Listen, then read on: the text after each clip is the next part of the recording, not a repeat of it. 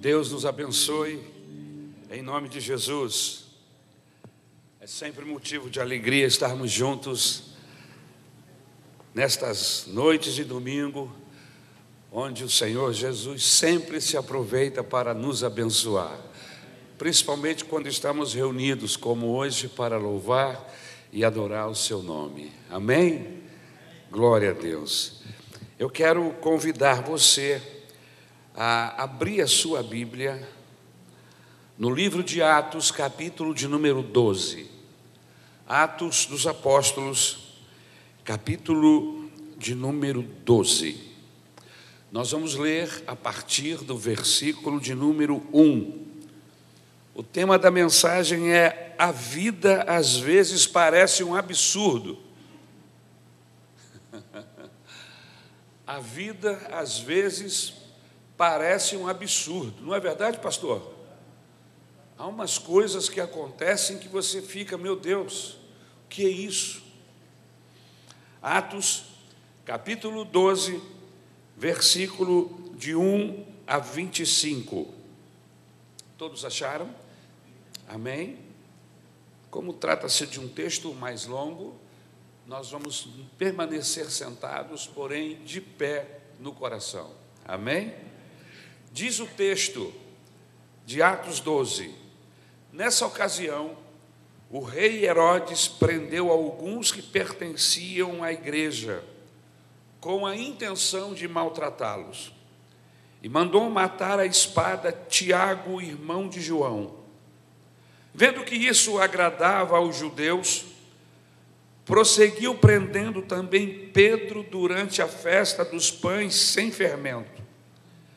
Tendo prendido, lançou-o no cárcere, entregando-o para ser guardado por quatro escoltas de quatro soldados cada uma. Herodes pretendia submetê-lo a julgamento público depois da Páscoa.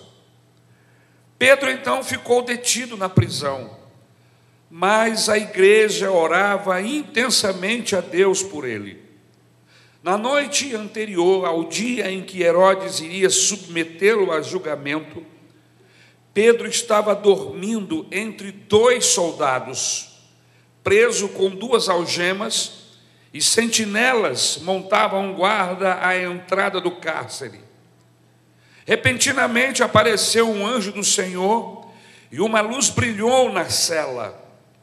Ele tocou no lado de Pedro e o acordou. Depressa, levante-se, disse ele. Então as algemas caíram dos punhos de Pedro. O anjo lhe disse: Vista-se e calce as sandálias. E Pedro assim o fez. Disse-lhe ainda o anjo: Põe a capa e siga-me. E saindo Pedro o seguiu, não sabendo que era real o que se fazia por meio do anjo.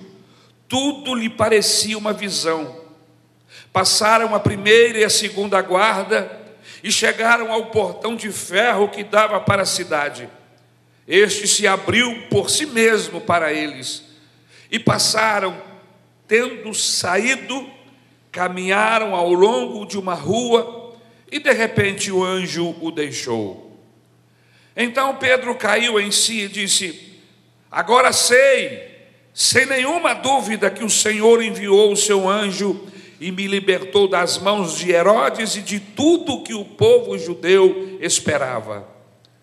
Percebendo isso, ele se dirigiu à casa de Maria, mãe de João, também chamado Marcos, onde muita gente se havia reunido e estavam orando. Pedro bateu a porta do alpendre e uma serva chamada Rod veio atender. Ao reconhecer a voz de Pedro, tomada de alegria, ela correu de volta sem abrir a porta e exclamou: Pedro está à porta. Eles, porém, lhe disseram: Você está fora de si? Insistindo ela em afirmar que era Pedro, disseram-lhe: Deve ser o anjo dele. Mas Pedro continuou batendo.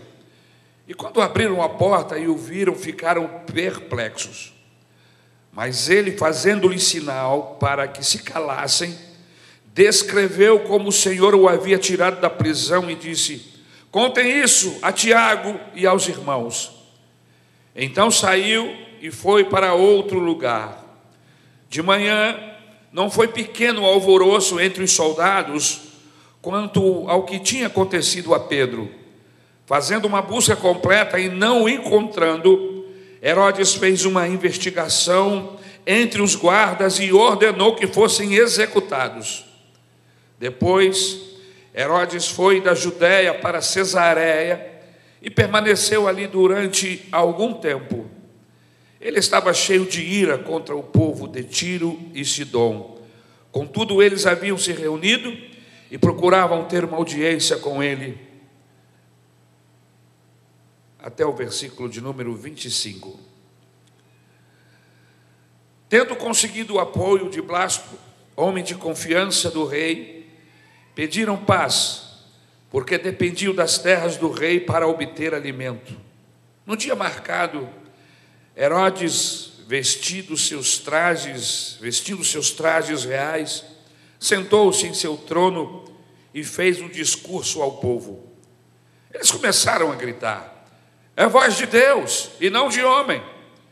Visto que Herodes não glorificou a Deus, imediatamente um anjo do Senhor o feriu e ele morreu comido por vermes.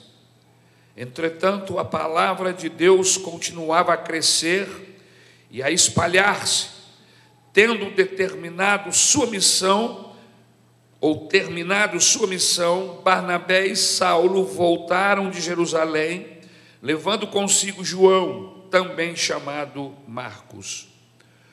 Obrigado, meu Salvador, pela tua palavra. Eu rogo em nome de Jesus, inspiração, tua bênção sobre a minha mente, sobre o meu corpo, sobre a vida daqueles que me ouvem. Senhor, atua esta noite por amor do teu nome. E aqueles que me ouvem através da internet, que da mesma forma possam ser impactados pelo poder da palavra. É o que nós te pedimos em nome de Jesus. Amém. Queridos, a vida às vezes parece um absurdo. E parece que nos castiga com acontecimentos absurdos. São acidentes, incidentes que nós não podemos explicar. O testemunho que acabamos de ouvir, tudo parecia tão bem, tudo parecia correr dentro do olhar satisfatório dos nossos irmãos, e de repente, sem que um aviso viesse, algo começou a acontecer e desencadeou-se todo esse processo de dificuldade, de luta para a sobrevivência da filhinha dos nossos irmãos. Acidentes, incidentes que nós não podemos explicar.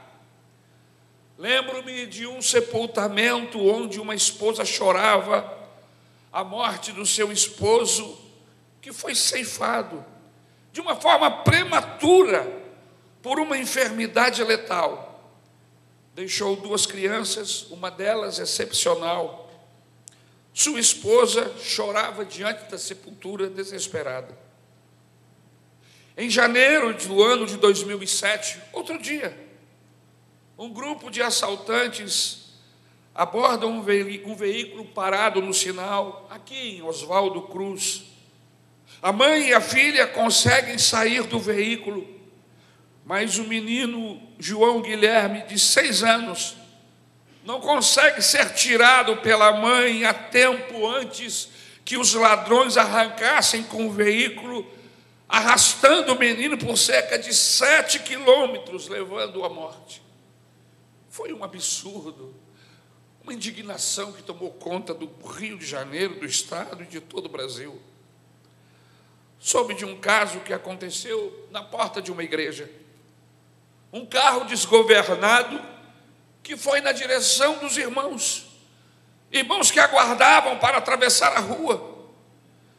Uma das irmãs correu e escondeu-se atrás do poste, justamente onde o veículo bateu. o poste caiu por cima da pobre irmã, ela morreu na hora. Seu esposo, desesperado, chorava no ombro do pastor, perguntando por quê, por quê. Apenas 21 dias ela deu à luz a nossa filha. Como isso pode acontecer? Olhando para a vida, meus irmãos, nós entendemos que às vezes ela nos parece um absurdo. E esse texto, ele nos chama a atenção, nos leva a pensar se a vida tem sentido em determinados momentos. Pois ela parece um absurdo, uma loucura. Veja bem, meus queridos, Jesus tem três amigos, mais chegados entre todos os seus amigos. Ele tinha 70 amigos, depois doze amigos mais chegados, e depois três dos, doze mais chegados ainda: Pedro, Tiago e João.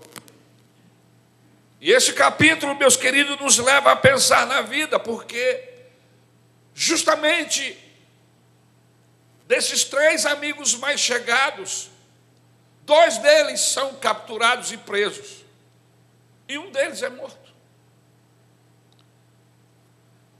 Herodes manda prender dois dos três amigos de Jesus, está aí no versículo 2 justamente aquele que Jesus mais investiu.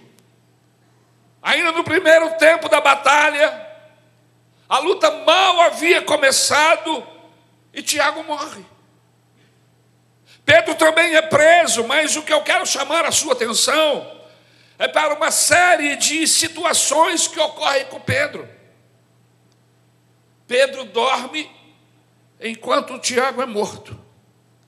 O anjo aparece a Pedro na prisão e as ilhargas das prisões caem por terra.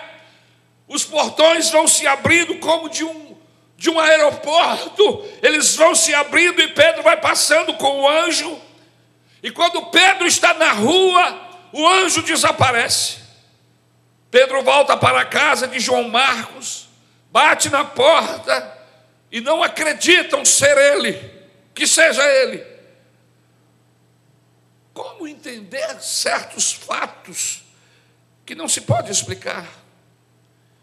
Como, como o Tiago morre tão novo, de uma maneira tão prematura aos nossos olhos? Essa pergunta só tem resposta se nós meditarmos em algumas coisas. E a primeira coisa que eu quero levar você a meditar esta noite é que a vida só tem sentido se nós levarmos sempre em consideração a eternidade. Eu vou repetir. A vida só passa a ter sentido se nós levarmos sempre em consideração a eternidade.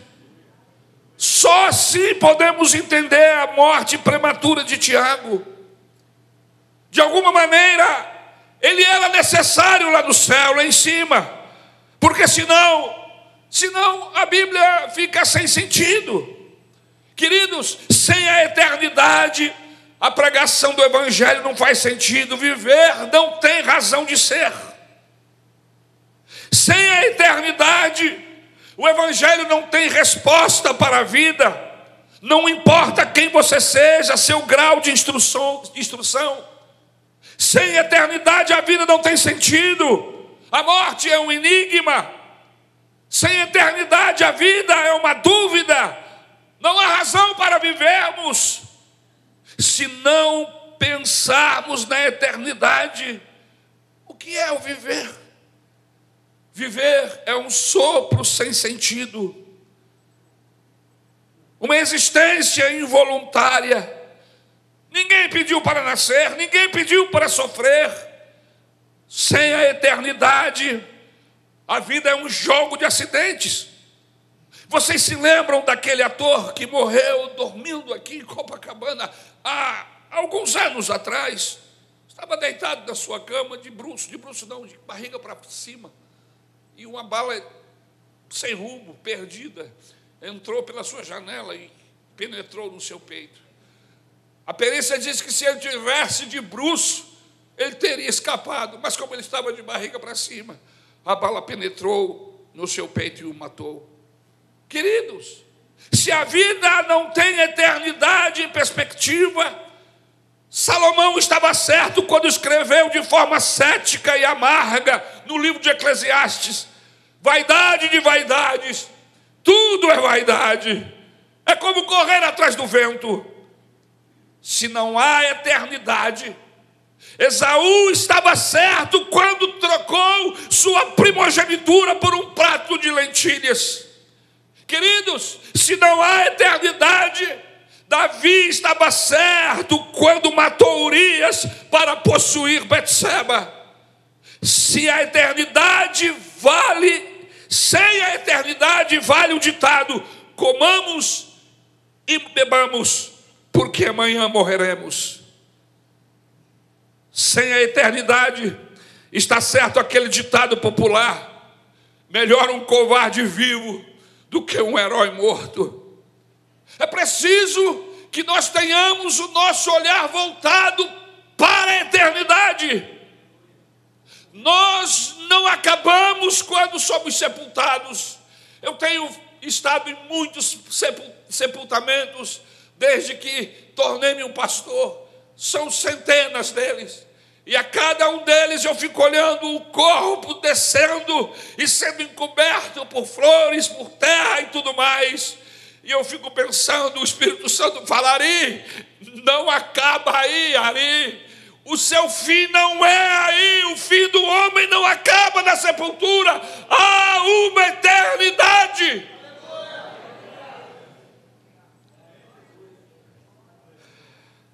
É preciso trazer a vida eterna para que a vida tenha sentido. E quando nós fazemos isso, então você entende que Tiago não morreu. Deus o recolheu. Deus permitiu que ele fosse sacrificado como um cheiro suave, perseguido em um momento de tribulação.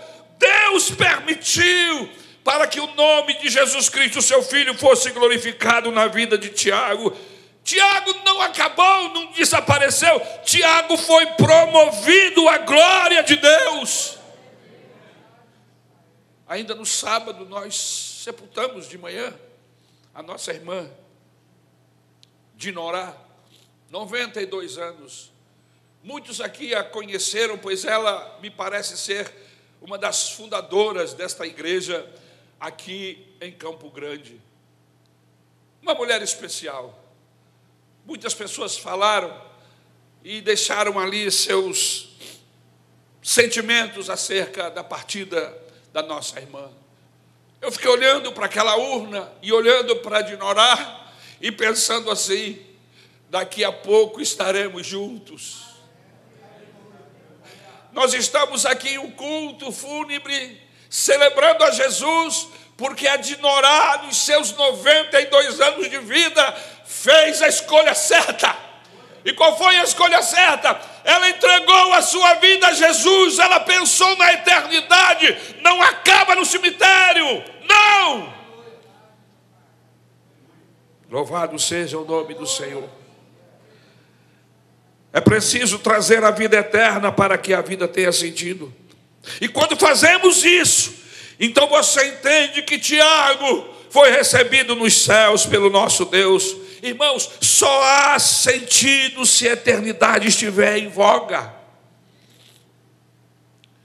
Soube da história de um rabino e um viajante rico. O rico chegou na casa do rabino e notou, ele viu que não havia muitas mobílias no apartamento e perguntou: Mas onde está a sua mobília, rabino? O rabino respondeu com uma pergunta: Onde está a sua? O viajante, o rico, respondeu: Eu estou aqui só de passagem. E o rabino respondeu: Eu também. Estamos de passagem.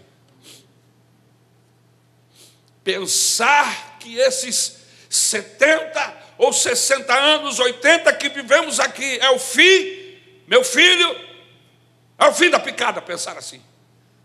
É horroroso pensar assim. Não! Esses 70, 80 anos que vivemos é o prelúdio, é o começo de um processo que se alonga dentro da eternidade.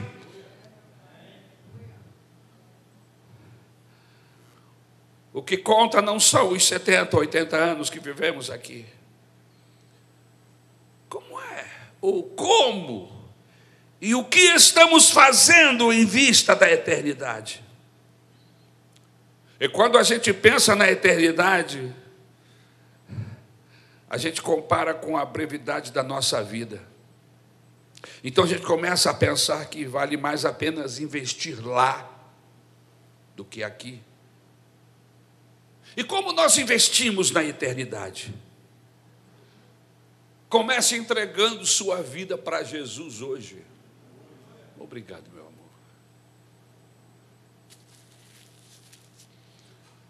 Você quer investir na, na sua eternidade? Só existe uma forma de investimento na eternidade. E esta forma é através da porta chamada Jesus. Jesus disse: Eu sou a porta, eu sou o caminho, a verdade e a vida. Ninguém pode entrar para a eternidade, ver o Pai, se não passar por mim. Jesus e a porta. Você quer investir na eternidade? Invista hoje entregar a sua vida à pessoa de Jesus Cristo. Aleluia. Aleluia. Somente Ele pode mudar o destino final da sua vida. Jesus tem as chaves da eternidade. Outra coisa, você quer investir na eternidade? Invista em ler e seguir os ensinamentos da Bíblia. Isso vai mudar os seus valores, a sua forma de ver a vida, de lidar com as pessoas e as coisas. Quando lemos, estudamos e aplicamos a, Bíblia na nossa vida, nos tornamos pessoas melhores, mais acessíveis, damos mais valor a gente do que a pet. Não tenho nada contra os pets, trate-os com humanidade, mas pelo amor de Jesus Cristo, não se pode comparar um pet com um ser humano. O ser humano tem uma outra dignidade. E hoje nós vivemos um tempo onde o pet é melhor tratado do que seres humanos. Você quer investir na eternidade? Seja um homem, uma mulher que ama a gente, que cuida dos céus. Aleluia! que ame e cuide de pessoas, invista em ajudar gente carente, aleluia. Qual é o tamanho da eternidade, pastor? A eternidade não tem fim. Esses 70 e 80 anos que vivemos aqui é uma nesga em um espaço de tempo que não tem como medir de tão grande que é. Daqui a 30 bilhões de anos ainda é eternidade, aleluia. Em segundo lugar, a vida deixa de ser um absurdo quando nós pensamos que ela só tem sentido se o sofrimento não estiver necessariamente ligado à maldição e à prosperidade. A vida só tem sentido se o sofrimento não estiver necessariamente ligado à maldição e à prosperidade, não estiver ligado à bênção. Por que, pastor? Tiago morre e Pedro é livre da cadeia. Qual dos dois é o mais próspero? Qual dos dois é o mais abençoado? Na minha e quem sabe na sua avaliação, Tiago é mais amaldiçoado que Pedro. Afinal de contas, Pedro estava vivo e Tiago foi morto. Mas será que é isso? Será que a minha e a sua avaliação está correta? Queridos, Todas as vezes que nós tornamos uma coisa ligada à outra, a vida se torna um absurdo. Quando nós ligamos uma coisa a outra, a vida se torna uma loucura. E aí a gente começa a olhar para o ladrão que prospera, e o homem de bem direito que trabalha honestamente não chega a lugar nenhum. E aí você fica pensando: que loucura é essa? Tem alguma coisa errada com esse sistema?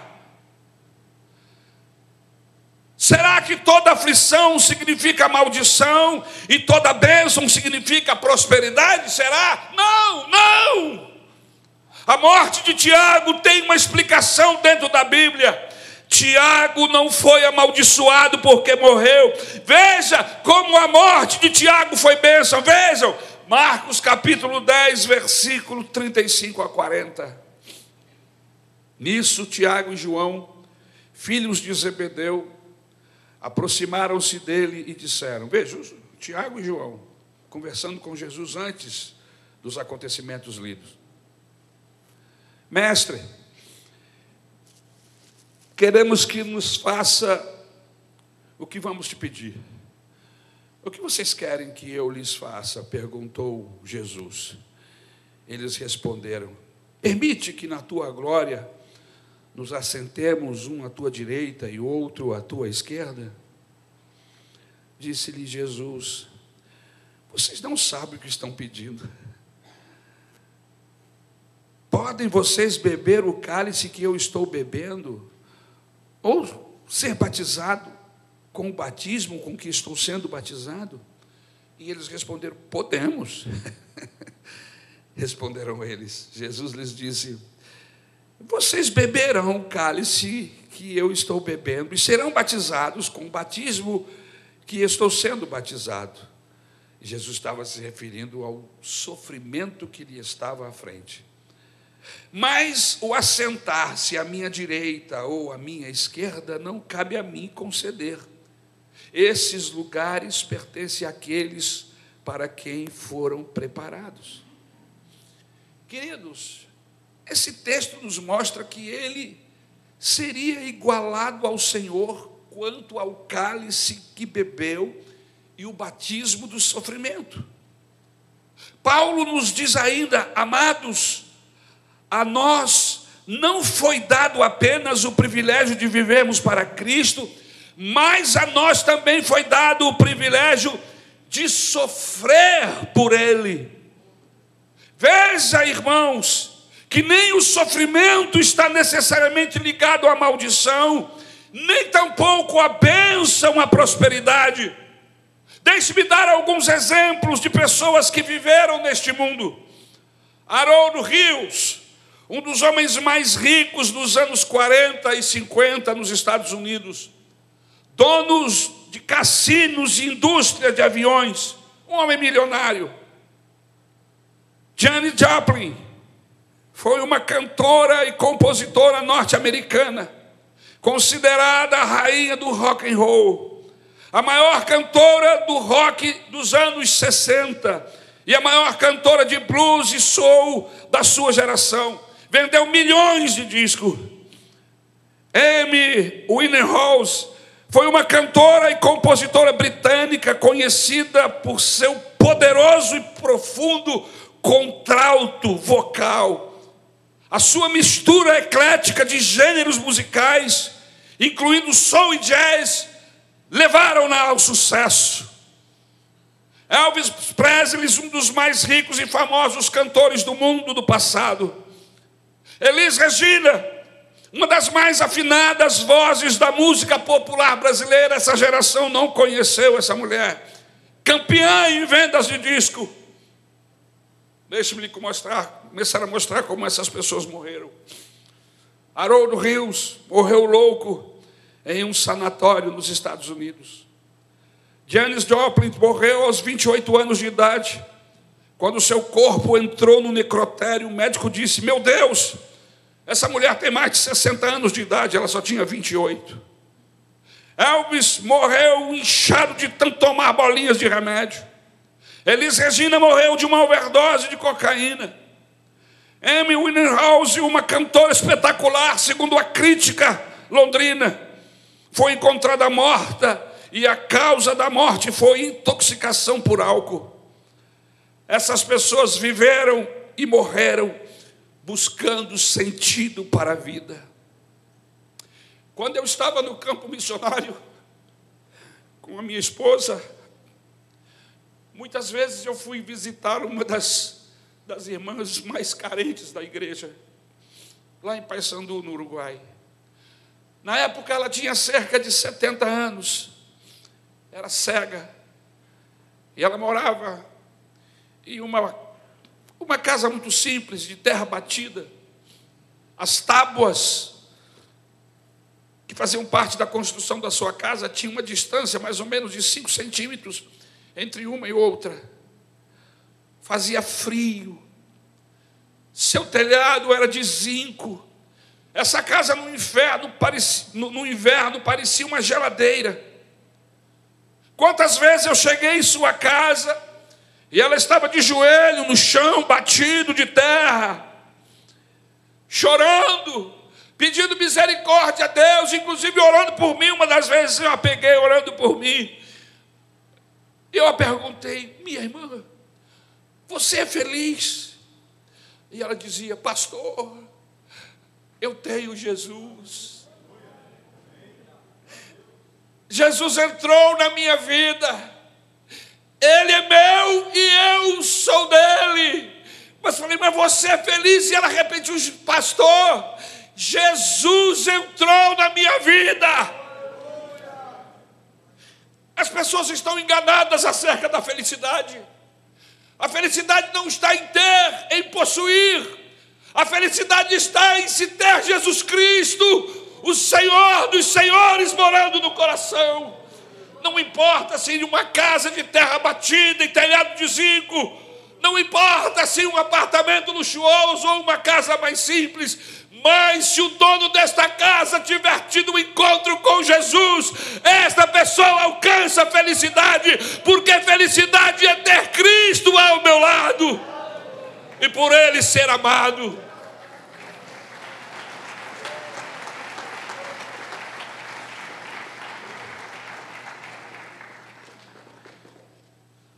Lembro-me das canções que ouviam na minha juventude, canções que encheram meu coração de alegria, palavras de Deus contidas nos louvores, que moldaram o meu caráter espiritual. A letra diz assim: Felicidade é ter Cristo ao meu lado e por Ele ser guardado, ter meu nome escrito no céu, meu nome está escrito nas mãos do meu Jesus, que por mim morreu na cruz, e assim, bem feliz eu sou. Felicidade é possuir o meu Jesus e todo dia levar a cruz até o dia em que ele voltar. Felicidade é ser lavado no sangue de Jesus e sempre andar na sua luz até o dia em que ele voltar. Felicidade é ir morar numa cidade onde há paz e verdade, pois Jesus é quem mora lá.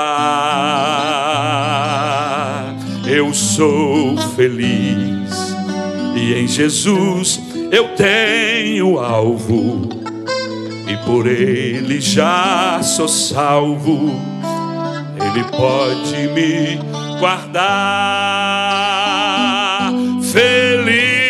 Felicidade é possuir o meu Jesus e todo dia levar a cruz até o dia em que ele voltar.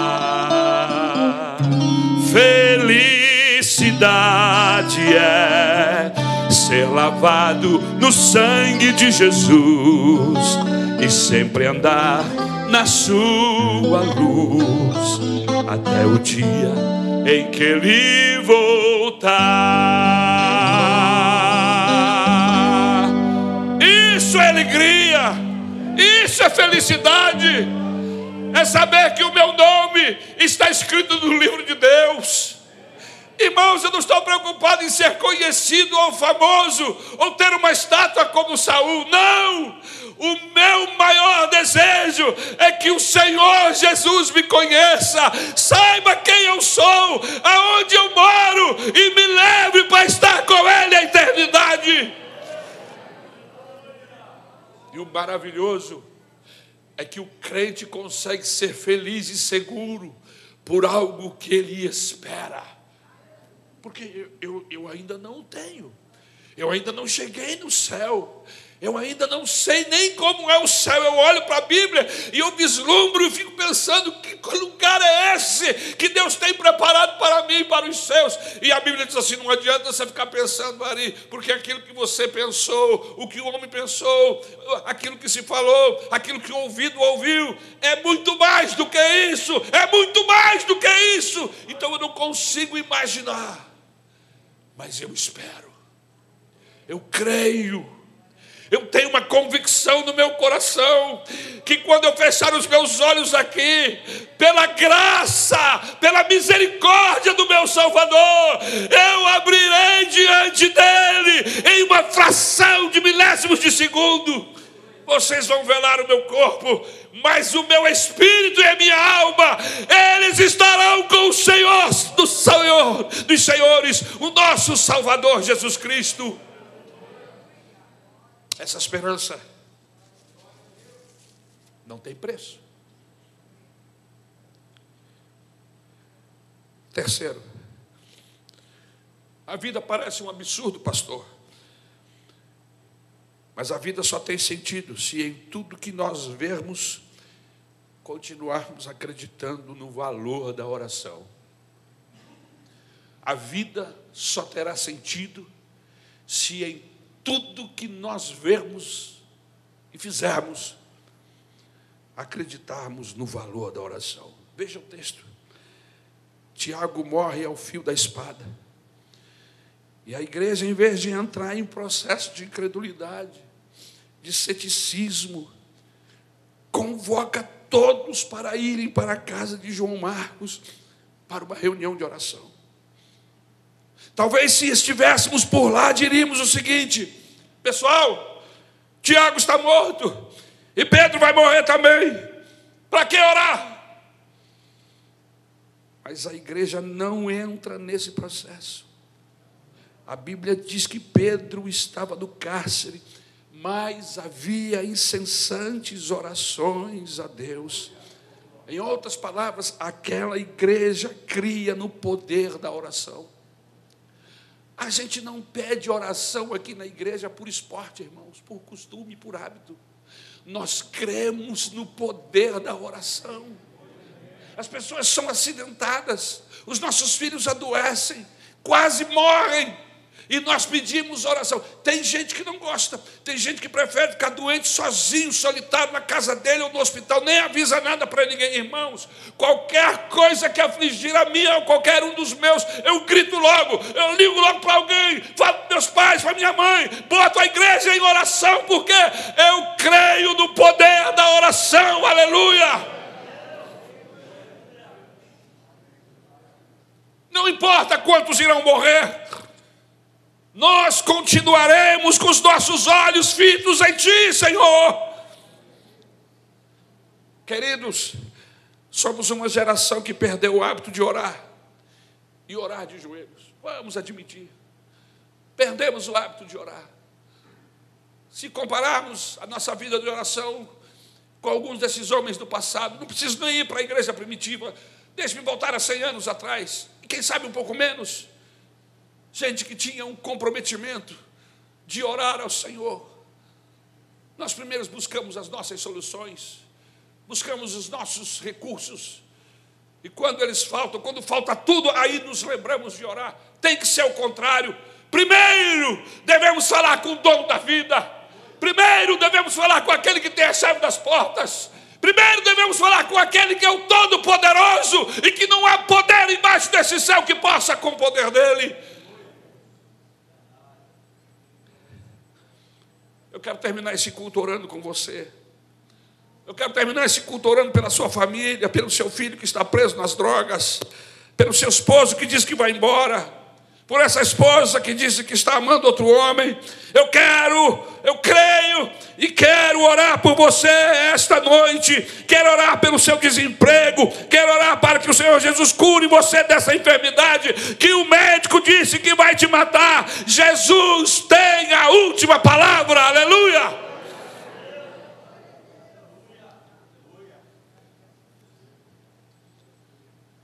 A vida só tem sentido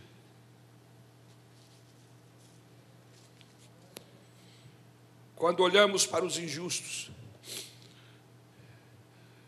e soubemos e, sabe, e sabemos que haverá uma justiça de Deus.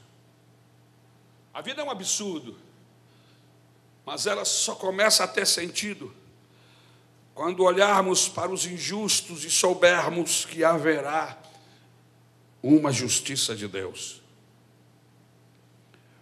O ímpio prosperando, foi isso que o salmista Asaf, no Salmo 73, inquiriu de Deus. E ele chega a confessar: quase me desviei, até que vi o fim deles. Os juízes da terra podem se vender, mas há um juiz no céu que não é venal. As instâncias onde buscamos justiça, na maioria das vezes falham. E às vezes ficamos perguntando, mas cadê a justiça nesse país? Cadê a justiça neste mundo? Será que isso vai terminar assim? As pessoas vão continuar sendo injustiçadas e nada acontece.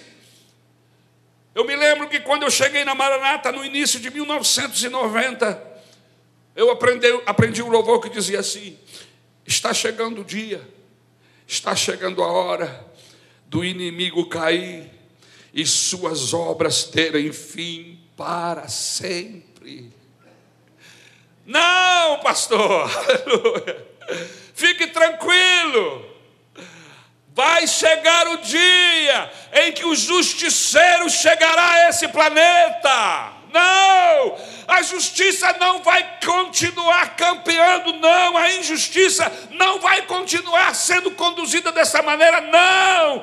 Haverá um dia de prestação de contas o pastor, o padre, o papa, o presidente da república, seus ministros, eu e você, o traficante da esquina, o assassino, todos compareceremos perante o juízo de Deus. Aleluia. Quero terminar, mas antes de orar com você, gostaria de lhe passar alguns conselhos. Aleluia. Viva com a eternidade em perspectiva. No seu dia a dia, nas suas idas e vindas. Não viva só no aqui e agora. Pense no eterno. Irmãos, quando nós pensamos que há uma eternidade, até a forma de gastar os nossos, o nosso dinheiro muda. Quando nós colocamos a eternidade como fim, até a maneira como nós lidamos com as pessoas muda. Qualquer coisa que você for fazer, pense o seguinte: pense em vista da eternidade. Qual é o valor que tem essa discussão em vista da eternidade? Quando você estiver discutindo com a sua esposa, com seus filhos ou com quem quer que seja. Faça essa pergunta. Qual é o peso dessa discussão, dessa minha decisão diante da eternidade? Vale a pena? Vale a pena? Vale a pena você romper, ser grosseiro, ser estúpido com seu pai, com a sua mãe, com seus filhos, com a sua esposa, com seu marido? Vale a pena. A eternidade está aí. Qualquer coisa que você for fazer, pense o seguinte: em vista da eternidade, que valor terá isso? Jamais avalie sua vida pelo que você possui. Fui promovido. Deus está me abençoando. Depende. Depende. Se você é fiel a Deus, sim. Mas se você não é fiel a Deus, isso é mentira. Porque prosperidade não é ter, não é possuir. Os exemplos que demos.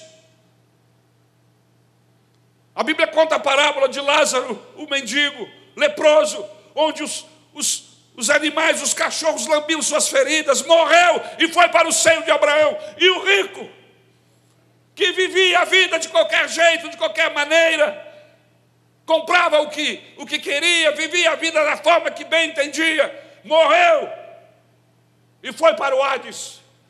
E o texto bíblico diz que lá do Hades, Jesus conta essa parábola, lá do Hades ele via o seio de Abraão. E ele muitas vezes havia passado pelo Lázaro leproso, mendigo, e ele o reconheceu e disse: Agora Lázaro está no seio de Abraão, e eu estou aqui neste lugar, neste inferno, aonde uma gota de água da minha língua iria saciar a minha dor, iria cessar a minha dor. Jesus conta esta parábola mostrando a diferença entre bênção e maldição. O que é bênção? Bênção é ter paz com Deus. Bênção é ter o nome escrito no livro da vida. Bênção é ser salvo pelo Senhor Jesus Cristo, perdoado dos seus pecados bênção é pertencer à igreja, a um povo escolhido por Deus, que sabe para onde vai. Bênção, aleluia, é ter Cristo ao meu lado e por Ele ser amado. Maldição, maldição é estar longe de Deus. Maldição é continuar debaixo do poderio do pecado, das garras do diabo. Maldição é continuar condenado ao inferno. Maldição é chegar o dia da morte e abrir quando você se der conta que morreu, que não está mais entre os vivos, se achar em um lugar horroroso, um lugar escuro, um lugar onde o bicho não morre, um lugar onde Satanás está, a pior pessoa do universo um lugar onde estão todos aqueles que rejeitaram a Jesus e resistiram a Deus. Isso é maldição, irmão. Isso é desgraça para a eternidade. Mas a bênção, a salvação, a alegria, o júbilo, aleluia, está na pessoa de Jesus Cristo. E não importa se você tem ou se você não tem, o importante é você possuir Jesus Cristo.